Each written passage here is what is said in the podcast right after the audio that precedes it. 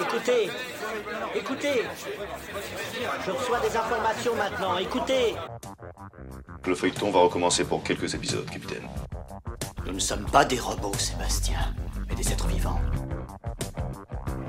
Voilà le pied d'Armstrong. Au centre et en bas de votre écran. Et il marche maintenant.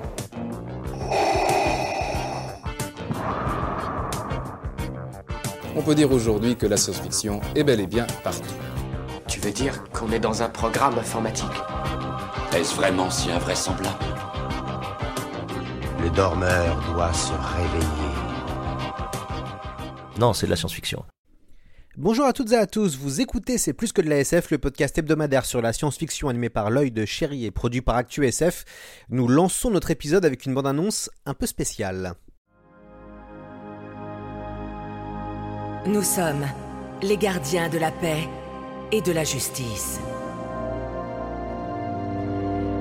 Au-delà des étoiles s'étend l'espace presque infini. L'Ordre des Jedi avait pour mission de faire briller sa lumière jusqu'aux confins les plus sombres de la galaxie.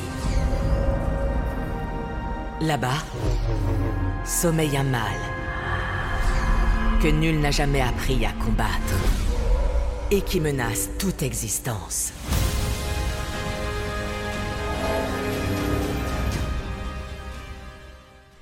Star Wars revient, la guerre des étoiles fait son grand retour littéraire, Lucasfilm Publishing présente la Haute République, la nouvelle ère de Star Wars, se situant 200 ans avant la prélogie. Pour résumer très brièvement, la République vit encore un âge d'or, mais un drame nommé le Grand Désastre va ébranler la galaxie et une nouvelle menace va faire son apparition. C'est un événement pour les fans de Star Wars car Disney a vu les choses en grand, il y a une stratégie de transmédia d'envergure où l'on pourra suivre les aventures de nos Jedi de la Haute République sur différents supports comme la bande dessinée et le livre. Il ne serait pas étonnant qu'à l'avenir d'autres médias soient utilisés, on espère voir des séries télé ou pourquoi pas voir des films. Mais que vaut La Lumière des Jedi, le premier volume qui vient tout juste de sortir? Eh bien, on a passé un bon moment. Je suis de la génération des années 90. J'ai commencé à lire du Star Wars avec la saga du Prince Ken, puis j'ai enchaîné avec l'extraordinaire trilogie de la Croisade Noire du Jedi Fu de Timothy Zahn, que je recommande chaudement. Je suis évidemment passé par les Ombres de l'Empire et l'Académie Jedi. Voilà, tout ça ne me rajeunit pas. J'ai pris du, plaisir à découvrir et à lire La Lumière des Jedi de Charles Soule chez Pocket, un roman péchu qui répond au genre du film catastrophe, sauf qu'il est dans l'univers de Star Wars. Les chapitres sont courts, on ne s'ennuie pas, bref, la promesse est tenue. Cela tombe bien car Charles Soule est avec nous, il est scénariste de comics, il a notamment travaillé pour DC et Marvel. Euh, L'auteur de La Lumière des Jedi a décidé de présenter son travail sur le podcast pendant une trentaine de minutes. C'est Lucille Gallio, la directrice de collection Pocket des Star Wars et qui a traduit euh, des romans de la série, qui est notre interprète. Euh, je préfère dire tout de suite que nous spoilions rien pendant nos échanges, du coup pas d'inquiétude. Et euh, je me permets de saluer les fans de Star Wars qui écouteront l'épisode. Je sais que certains d'entre vous tiennent des sites internet et des podcasts évidemment. N'hésitez pas à intégrer l'interview sur vos pages ou sur vos sites. C'est plus que de la SF et la Haute République, ça commence maintenant et que la force soit avec vous. Charles Soul, bonjour à vous. Euh, bonjour, comment ça va? Très bien. Et vous, vous n'êtes pas trop fatigué par le décalage horaire et les interviews? Euh, Sûrement pas. You know, beaucoup des interviews en français euh, pour, pour, la Haute République, mais, mais c'est une grande opportunité pour moi. Alors, un peu fatigué, mais la plupart, c'est euh, je suis vraiment excité. Yeah, excited, happy. C'est une joie pour moi. Comment avez-vous imaginé l'univers de cette Haute République? Well, eh bien, c'était un projet gigantesque. Il y avait moi, mais aussi tous les autres auteurs, ainsi que les gens de Lucasfilm, comme le Story Group, etc.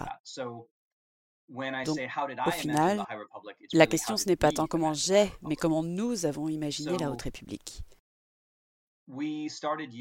Tout a commencé il y a plusieurs années, suite à l'invitation de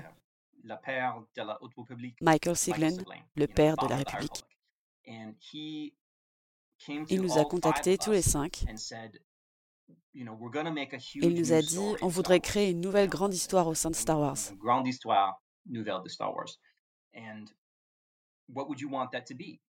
À quoi voudriez-vous que ça ressemble? C'est totalement ouvert, ça peut être tout ce que vous voulez. À quoi pourrait ressembler cette histoire? Donc on a commencé à parler de ça. On a fait une liste de tout ce qui nous semblait important dans Star Wars. Puis de là, on a commencé à réduire le champ des possibles.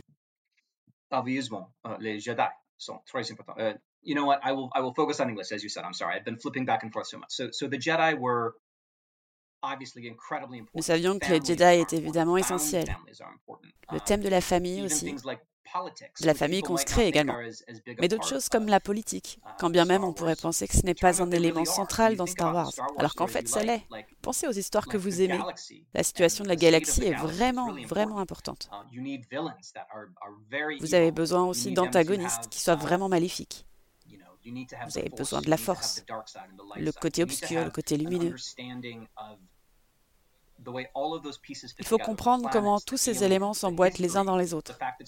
Les planètes, les différentes espèces, l'histoire, le fait que Star Wars n'est pas quelque chose de neuf, mais un univers dont l'histoire s'étend sur euh, plusieurs milliers d'années avant ce que l'on a vu dans la saga Skywalker, et on peut l'imaginer plusieurs milliers d'années après. Donc on a fait une liste de toutes ces choses.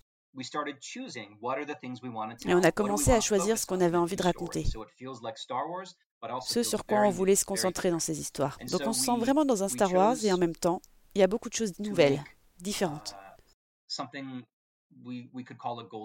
Donc nous avons décidé de créer une époque qu'on pourrait appeler un âge d'or. Quelque chose qui pourrait avoir évolué pour devenir l'univers de Star Wars que l'on voit dans les épisodes 1 à 9, mais qui n'est pas encore là. C'est encore une époque pleine d'optimisme, pleine d'ambition, pleine d'espoir, lorsque la galaxie n'est pas entièrement colonisée, ce qui donne le sentiment que tout est possible. La chef de la République est une femme, Lina So, qui pense que tout le monde doit se serrer les coudes, doit travailler ensemble, um, que ça ne doit pas être un lieu de conflit et de guerre. Elle a cette phrase qu'elle répète souvent quand elle parle de la galaxie et de la République. Elle dit ⁇ Nous sommes tous la République ⁇ c'est une phrase qui, je pense, est emblématique à la fois de la Haute République en tant que période, c'est-à-dire ce qu'ils essaient de faire, mais aussi de ce que nous, les créateurs, nous essayons de faire en créant la Haute République. Parce que mon point de vue sur Star Wars n'est pas le même que celui de Daniel José Holder ou de Claudia Gray, Justina Ireland, Kevin Scott, Michael Siglin, Pablo Hidalgo, Matt Martin, Jen Edel. Tous ces gens ont des idées différentes sur ce qu'est Star Wars. Mais ensemble, nous avons créé cette histoire qui est Star Wars et qui fait partie de l'univers plus large de Star Wars, né de l'esprit de George Lucas. Et puis tous ces collaborateurs incroyables comme Kazdan, tous ces gens, tous les acteurs. Star Wars est un gigantesque monde collaboratif et nous en formons chacun une petite partie. Aussi, en partant de ce à quoi nous voulions que ressemble la Haute République, cet idéal était aussi le nôtre.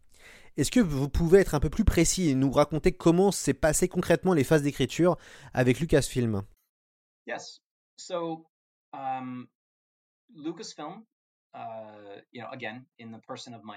oui, donc Lucasfilm, en la personne de Mike Siglin, comme je disais, nous a contactés pour nous proposer de faire partie de ce projet. Puis il nous a tous emmenés au Skywalker Ranch, qui est ce paradis, ce palais de la créativité situé dans le nord de la Californie.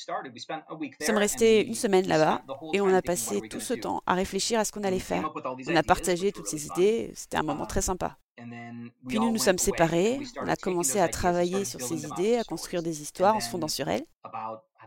Puis environ 6 à 9 mois plus tard, nous sommes retournés une deuxième fois au Skywalker Ranch. et nous nous sommes dit, OK, on a choisi les idées, maintenant créons une histoire.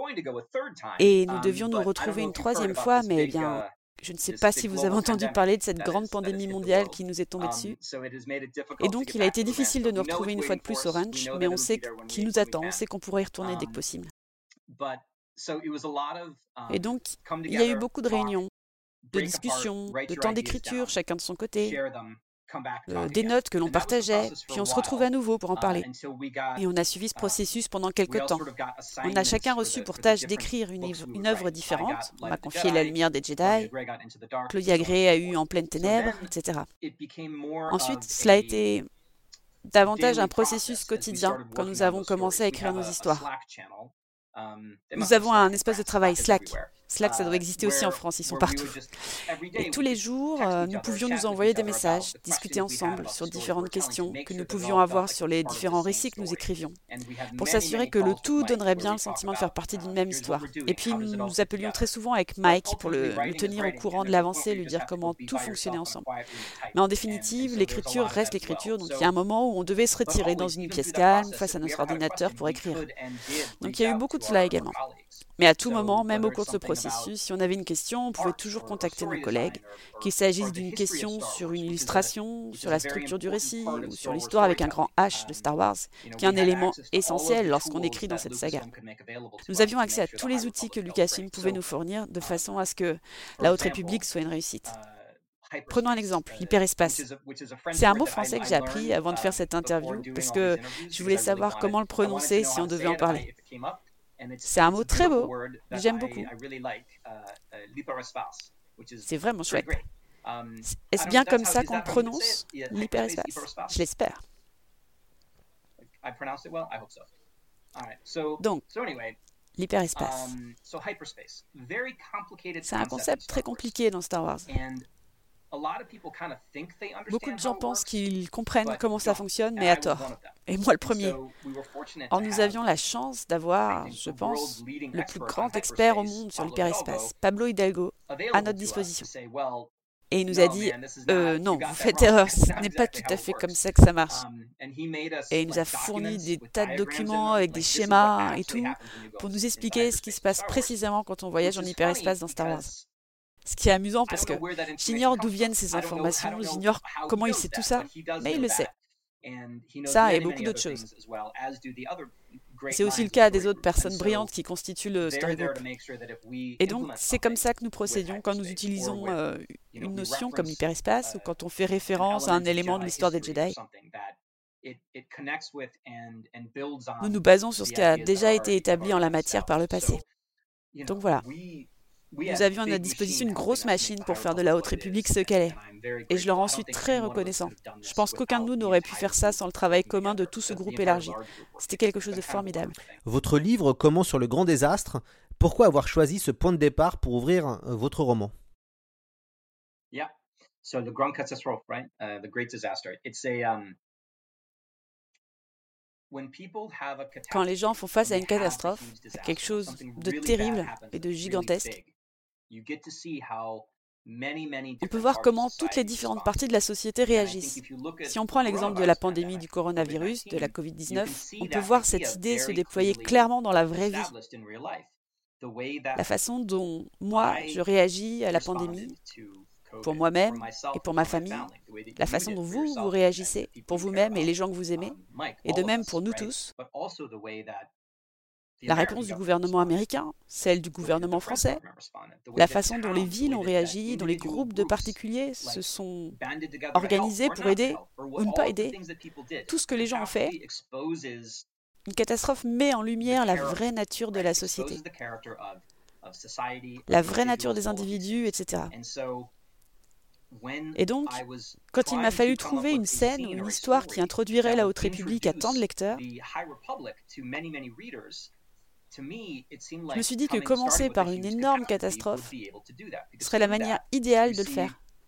Parce qu'à travers elle, on voit les héros, les méchants, on voit, on voit, les, on voit les lâches, on voit ceux qui n'ont pas les épaules de faire ce qui leur incombe. On voit comment le gouvernement fonctionne à cette époque, comment l'ordre Jedi fonctionne à cette époque. Et de plus, l'autre intérêt, c'est que cela rend le, récit super excitant. Du genre, oh bon sang, qu'est-ce qui va arriver Chaque chapitre présente un compte à rebours au début. Qu'est-ce qui va se passer? J'ai besoin de savoir ce qui va se passer. Impossible de reposer le livre. C'est très cinématographique. On est assis là, en plein milieu de la catastrophe, et on ne peut pas s'arrêter avant de savoir comment ça va se terminer. Et ça, si on veut faire une promesse à un lecteur, la Haute République va être fantastique, c'est ce qu'il faut lui donner. On lui dit voilà l'histoire, voilà la nature de l'époque, le sens de cette époque. C'est à ça que ça ressemble. C'est pour ça que j'ai choisi de commencer par la grande catastrophe. Et je trouve que ça fonctionne vraiment bien. On pourrait en dire plus à ce sujet, mais, mais je pense que c'est surtout pour ça que j'ai fait ce choix. Vous avez inventé les Nihil, qui sont les nouveaux antagonistes de cette saga. Ce sont des maraudeurs anarchistes qui répondent aux ordres du mystérieux Markion Ro, je ne sais pas si je le dis bien, ou Marchion Ro. N'était-ce pas trop compliqué d'écrire une histoire sans les Mandaloriens et surtout sans les Sith en grand méchant? Si, beaucoup. Um, il y avait deux choses. D'abord, quand on pense aux méchants de Star Wars, qu'est-ce qu'on visualise tout de suite? La plupart du temps, ils sont habillés en noir, ils sont armés de sabres laser rouges. Pas toujours, mais la plupart du temps. Dark Maul, Palpatine, Dark Vador, Kylo Ren. Um, il y a d'autres méchants, bien sûr, Tarkin, l'Empire, le Premier Ordre. Mais au final, les figures centrales sont des Sith ou des personnes liées aux Sith. Mais je savais, parce que pendant la, Haute République, les Sith ne sont pas visibles, vous savez. On découvre dans l'épisode 1 que les Sith sont absents depuis un millier d'années, que les Jedi n'ont pas entendu parler d'eux depuis très très longtemps. Donc les antagonistes ne peuvent pas être des Sith, car sinon ils feraient quelque chose de visible, et du coup on entendrait parler d'eux. Aussi, je voulais créer un groupe de gens, et en particulier un leader qui pourrait se tenir aux, côtés de, Dark Vador, Palpatine, um, l'Empire, mais qui serait malgré tout différent, qui aurait un côté Star Wars, mais serait en même temps nouveau et inédit. Parce qu'en toute honnêteté, si je voulais faire un nouveau Dark Vador, j'y arriverais pas. Dark Vador, c'est Dark Vador. Personne ne peut avoir le pouvoir qu'a Dark Vador, que ce soit culturellement ou même littéralement. On a déjà un Dark Vador. Vouloir faire un Dark Vador 2, ce serait stupide. Aussi, avec Mark Yonro, je voulais faire quelqu'un avec des compétences et des méthodes intéressantes. Son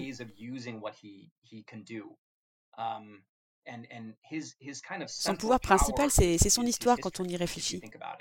Um, Et on en apprend un peu dans la lumière des Jedi, mais, mais c'est son passé la source de son pouvoir. Ce n'est pas la force, c'est sa capacité à utiliser les atouts qu'il a en main, y compris les gens qu'il côtoie, pour lui, tout ce qui l'entoure, les gens comme le reste, c'est un outil potentiel. Et pour moi, vous savez, Palpatine est, comme ça aussi. Mais Palpatine est également un Sith et il a la force. Mark Yonro n'a pour arme que ses connaissances, ses ambitions, ses objectifs et les choses mystérieuses, ce savoir mystérieux que son passé lui a donné et que nous n'avons pas encore fini de révéler entièrement. Et à mes yeux, c'est intéressant. C'est un peu comme si on pourrait dire que Dark Vador et Palpatine sont des sortes de Superman et Mark Yonro une sorte de Batman, parce que le pouvoir de Batman lui vient de sa fortune, d'une certaine façon, de sa famille, ce genre de choses. Il est aussi animé par son intelligence et sa volonté, bien sûr. Et chez Mark Yonro, je pense qu'il y a quelque chose d'analogue à ça, d'une certaine façon. C'est dès lors un antagoniste très intéressant pour les Jedi. Parce que si vous étiez à ma place, je veux dire, nous sommes des gens normaux. On n'oserait jamais, même en rêve, nous attaquer aux Jedi. C'est totalement impensable, parce qu'ils gagneraient à tous les coups. Et donc vous vous dites, ok, Mark Yonro a passé un long moment à mettre son plan en œuvre, mais il pense qu'il peut l'emporter. Il déteste les Jedi, il pense qu'il peut détruire la République, qu'il peut détruire les Jedi. Pourquoi? Qu'est-ce qui le rend si sûr qu'il peut faire ça? Est-ce qu'il est fou Il ne semble pas fou. du tout, il paraît méchant, mais ça ne veut pas dire qu'il est dingue. Quelle est l'information qu'il a en sa possession et qui lui permet de penser qu'il peut gagner c'est la question fascinante qui, je pense, rend le personnage percutant et je pense que c'est pour ça que les gens s'intéressent à lui. Ils veulent connaître les réponses à ces questions, voir ce dont il est capable, comment il compte s'en tirer. Il est cool, je l'aime beaucoup. Est-ce que vous pouvez nous dire comment vous avez imaginé vos Jedi? Um, Les Jedi ont, à cette époque, une grande confiance en leur pouvoir, une chose qu'on a pu un peu entrevoir dans les médias existants. Je veux dire, on peut le voir lors de la bataille euh, de Geonosis dans l'attaque des clones. On voit des moments où les Jedi sont au meilleur de leur forme et particulièrement puissants, mais ensuite l'ordre 66 arrive et ce n'est jamais plus comme ça l'était dans la Haute République. Quand les Jedi n'avaient pas croisé de, de vraies menaces depuis des lustres et qu'ils pensaient que les Sith avaient disparu pour de bon. Et parce que la galaxie est majoritairement en paix, ils ont la possibilité de se concentrer sur leur rapport à la force, sur la construction de leur ordre, et penser à toutes les choses qu'ils peuvent faire ensemble, et pas uniquement individuellement. Donc j'ai commencé avec ces idées, à quoi allaient ressembler ces Jedi, comment allaient-ils agir? Um, et donc je suis parti de là, Et ça m'a donné un état émotionnel général. Et ensuite, de façon plus spécifique, je voulais des Jedi qui paraissent différents de ce qu'on avait vu auparavant. On a fait connaissance avec des Jedi incroyables, que ce soit dans The Clone Wars, dans les films ou dans plein d'autres endroits. Mais on n'a jamais vu de Jedi qui perçoivent la Force sous forme de musique, comme c'est le cas pour Avar Chris. C'est nouveau aussi de voir un Jedi Wookiee qui manque de confiance en lui, tout en nouant des liens émotionnels forts avec les, les personnes qu'il croise. Il faut se rappeler que la force est sans limite, elle ne s'arrête jamais, elle est partout. Donc l'interprétation de la force et de la façon dont les gens sont liés à la force n'a pas de limite, elle non plus. C'est pour ça que les autres auteurs et moi-même avons envisagé l'idée des Jedi en nous demandant qu'est-ce qu'on n'a pas encore vu, qu'est-ce qu'on pourrait faire qui donnerait malgré tout euh, l'impression que les Jedi auraient pu le faire dans une période de prospérité et de paix? Comment décrire leur lien avec la force, cette chose vaste et merveilleuse que l'on voit être employée de tant de façons différentes. Donc oui, ils ont toujours des sabres laser, ils font toujours bouger des objets par la force de leur esprit, mais il y a une forme de lien à la force, une diversité dans ce qu'ils sont capables de faire qui sont vraiment intéressants. C'est donc comme ça que j'ai créé mes Jedi. Pouvez-vous présenter Avar Chris, la grande Jedi de votre roman? Euh, J'espère qu'on la reverra puisque c'est un personnage hyper intéressant. Et bah allez-y, présentez-la nous. Avar Chris est un maître Jedi. Elle est un membre éminent et respecté de l'ordre Jedi à cette um, époque. Et une des raisons pour ça, c'est qu'elle perçoit la force, ou en tout cas elle interprète son lien avec la force sous la forme de musique. Elle appelle ça le chant de la force. Um,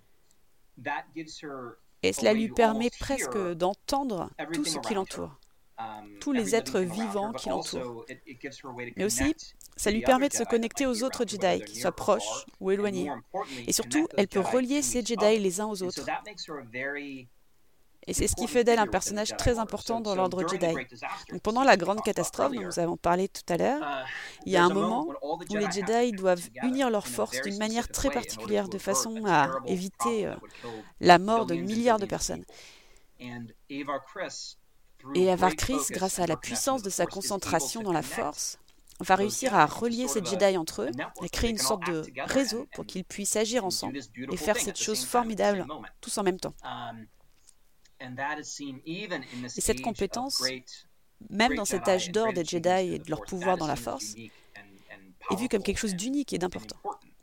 Um,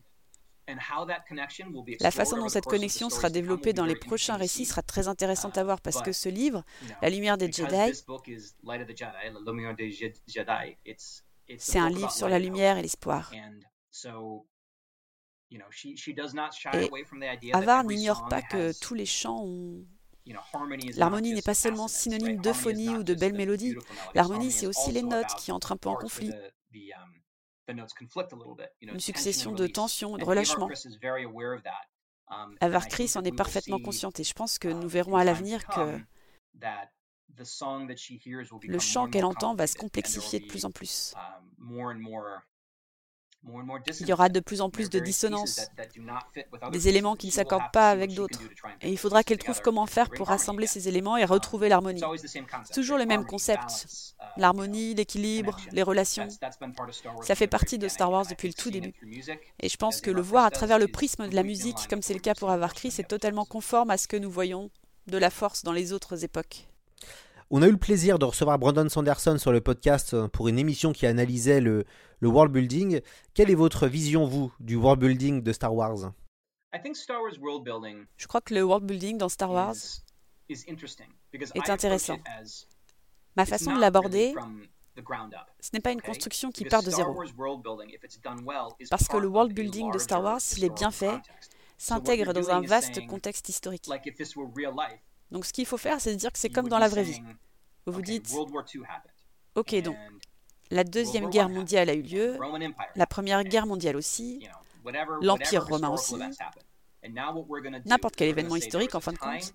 Et maintenant, ce qu'on va dire, c'est qu'il y a une période qui s'étend de 1870 à 1880 et qui s'est réellement passée de quoi vont parler et à quoi vont penser les gens de cette période quand ils font référence à l'Empire romain ou à l'arrivée de l'invention du moteur à vapeur, par exemple. Et en même temps, il faut que la période puisse mener de manière plausible vers les deux guerres mondiales. la conquête de l'espace et toutes ces choses. Star Wars, c'est comme ça aussi. Parce qu'on ne part pas de rien. On doit, si on se projette avant la saga Skywalker, on doit écrire une histoire qui puisse mener de manière plausible vers Palpatine, Luke Skywalker et Kylo Ren. Il faut qu'il soit possible de se relier à ça. Et en même temps, on sait ce qui s'est passé dans l'histoire de Star Wars bien avant la Haute République, donc il faut rester vigilant aux deux. Par exemple, on sait qu'il n'y a pas de Sith pendant un millier d'années. Donc il n'y a pas de Sith dans cette histoire. Et donc le world building dans Star Wars doit prendre en compte toutes ces choses que l'on sait de son histoire. Cela lui donne un côté très historique. Nous avons choisi de nous placer 200 ans avant la menace fantôme parce que nous savions que cela nous donnerait un espace de liberté pour les personnages que nous allions créer et les choix que nous allions faire. Mais aussi, on ne voulait pas être trop déconnecté de toute cette histoire. On aurait pu dire, euh, on aurait pu dire le récit se déroule 10 000 ans avant tout ce qu'on connaît et on aurait pu vraiment faire tout ce qu'on voulait, mais ça aurait été trop éloigné, trop déconnecté. Alors qu'avec 200 ans, on se dit, ok, je vois ce que la Haute République pourrait devenir, le Sénat, la République qu'on découvre lors des épisodes 1, 2 et 3, et qui finit par laisser place à l'Empire. Je peux comprendre comment cela pourrait arriver. C'est précisément l'histoire que nous racontons, et c'est ça qui est intéressant. ce serait ça ma réponse. Le world building dans Star Wars est très ouvert, et c'est bien que ce le soit. Mais il a aussi d'importantes fondations grâce aux histoires qui ont déjà été écrites. Et le défi que ça représente est enthousiasmant. C'est vraiment un plaisir. En dehors de Star Wars, j'ai travaillé sur pas mal de comics de super-héros pour Marvel et autres. Et je pense souvent la même chose quand j'écris mes propres romans, mes propres livres, mes propres comics avec des concepts qui sont les miens. Je n'ai pas besoin de me référer à autre chose qu'à mes propres choix. Mais quand j'écris sur Daredevil ou Wolverine, je dispose à la fois d'un avantage et d'un handicap. L'avantage, c'est la restriction dans le sens où même si je ne peux rien faire qui entre en contradiction avec ce qui est déjà établi à propos de Daredevil, par exemple, il est aveugle, c'est un avocat, etc. Et je dois prendre ça en compte. Je suis précédé par 40 ans de gens attachés à Daredevil. Je peux utiliser toutes les histoires merveilleuses qu'une multitude d'auteurs ont écrites pour venir enrichir la mienne. Et Star Wars fonctionne comme ça aussi parce que on ne veut rien faire qui viendrait contredire ce qui a été dit auparavant. Ce serait idiot, n'est-ce pas On veut profiter de l'avantage que nous procurent toutes ces histoires formidables que les gens ont écrites, tout en apportant notre petite touche, un nouvel angle à l'ensemble. C'est aussi ce qui est formidable avec la Haute République, parce qu'on se retrouve à faire ces deux choses. On se sert de tout le travail que George Lucas Mark Hamill, Carrie Fisher et toutes les personnes merveilleuses sans qui Star Wars ne serait pas pareil aujourd'hui, et ça depuis des décennies, tout en créant quelque chose de neuf à travers nos propres histoires. C'est fantastique. On sent qu'en termes de crossover et de transmédia, la Haute République semble ambitieux et surtout vaste. C'est gigantesque, en effet. C'est la plus grande histoire je veux dire, j'ai déjà été impliqué dans des crossovers pour les comics Marvel, vous savez, les événements majeurs de l'univers Marvel ou les grosses histoires comme Civil War ou autres. Mais ça, c'est beaucoup plus gros que tout ce que j'ai jamais fait dans ma carrière. Ça doit être un peu ce qu'on ressent quand on fait un film. Il y a tellement de gens qui travaillent dessus, tant de gens qui font de leur mieux pour rendre ce projet incroyable. C'est impressionnant. Donc oui, l'histoire est gigantesque. Elle va nous conduire vers des endroits fantastiques. La lumière des Jedi n'est que le début, en pleine ténèbres, une épreuve de courage, la Haute République et la Haute République Aventure. Ces, ces cinq projets sur lesquels nous avons travaillé jusqu'à présent ne sont que le début d'une histoire bien plus vaste qui va se déployer dans les années à venir. Et nous nous sentons particulièrement encouragés par tous les retours positifs que nous avons reçus euh, jusqu'à présent. Tout le monde semble vraiment s'attacher à l'histoire exactement comme on l'espérait, ce qui signifie que, bien sûr, on aurait toujours été jusqu'au bout de cette histoire, mais maintenant, avec l'énergie qu'on a, on surfe sur cette formidable vague d'énergie positive pour nous diriger vers la deuxième série de livres, et on sait déjà tous les endroits merveilleux qu'on va explorer. On a déjà tout planifié, alors je suis impatient que les gens découvrent ce qui arrive par la suite. Ce n'est vraiment que le début. Bon, on est entre nous, Charles. Quel est votre roman Star Wars préféré?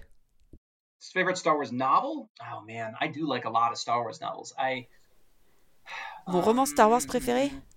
Oh là là, j'en aime beaucoup. Pour ce qui est des plus anciens, je dirais la trilogie de Throne avec l'héritier de l'Empire.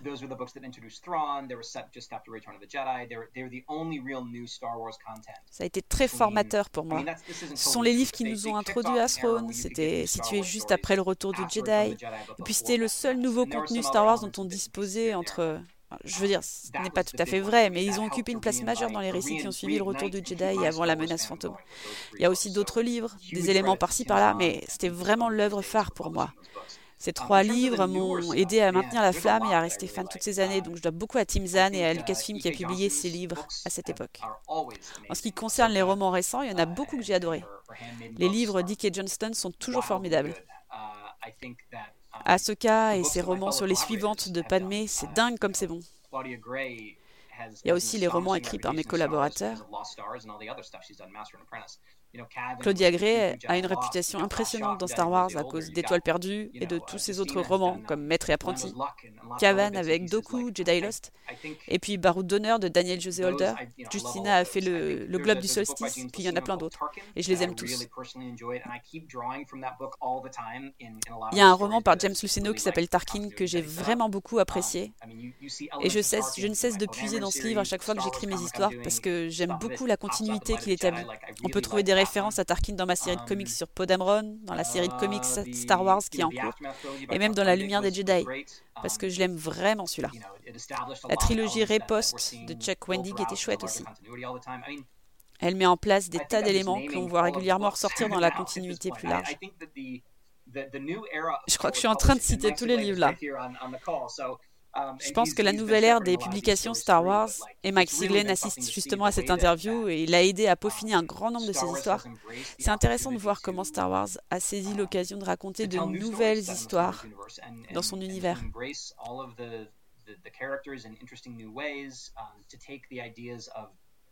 d'incorporer tous les personnages et ces nouvelles notions, les nouvelles idées, les nouvelles idées introduites par la postlogie, et de les intégrer aux anciennes histoires, pour rendre la tapisserie de Star Wars encore plus complexe et intéressante. Et puis, je suis aussi un grand fan de comics, comme vous avez dû le remarquer. Et les comics, ils sont incroyables. Alors, certes, j'en ai écrit quelques-uns, mais il y a eu des comics Star Wars formidables. Toute la série Dark Vador est incroyable. Jason Aaron, Kieron et Greg Pak, leur série Star Wars qui a tombé. Et puis Afra, Docteur Afra. Il y en a beaucoup. Je pense que si on est un fan de Star Wars, c'est vraiment une époque fantastique pour faire partie du fandom. Parce qu'en effet, qu'on aime les films, le Mandalorian ou les comics, il y a du contenu génial à tous les niveaux de la franchise en ce moment. C'est assez formidable. C'est quoi d'ailleurs le secret d'un bon roman Star Wars? Uh, Tout simplement, c'est d'écrire le livre que j'aurais envie de lire. Je connais Star Wars, j'adore Star Wars, c'est une part profonde de mon être. Et donc si je trouve que l'histoire que je raconte est surprenante, excitante, palpitante, nouvelle, originale et cool, alors, je suis quasi sûr qu'il y aura d'autres fans de Star Wars qui ressentiront la même chose que moi. Il existe sans doute de plus grands fans de Star Wars que moi, mais je ne suis pas loin. J'adore cette saga, je l'aime de tout mon cœur. Elle est très importante à mes yeux. C'est pourquoi j'ai voulu faire La lumière des Jedi et écrire une histoire qui procure des émotions comme celles que j'ai toujours éprouvées avec Star Wars. Voilà, c'est ça mon secret, si j'en ai un. C'est la fin de cet épisode. Un grand merci Charles Soule d'être venu dans C'est plus que de la SF. On peut euh, retrouver La Lumière des Jedi. C'est le premier tome de la nouvelle saga de la Haute République. Le livre est disponible aux éditions euh, Pocket. Un grand merci à Lucille Gallio pour la traduction et un grand merci à ceux qui ont travaillé dans l'ombre du côté de Disney comme de Pocket pour avoir organisé cette rencontre. C'est la fin de C'est plus que de la SF. Si certains nous ont découvert, et eh ben, bienvenue. Je vous recommande d'écouter le podcast sur The Mandalorian avec euh, Willem Horn. A très vite pour de nouvelles aventures et encore merci Charles, c'était un plaisir. Absolument, moi aussi.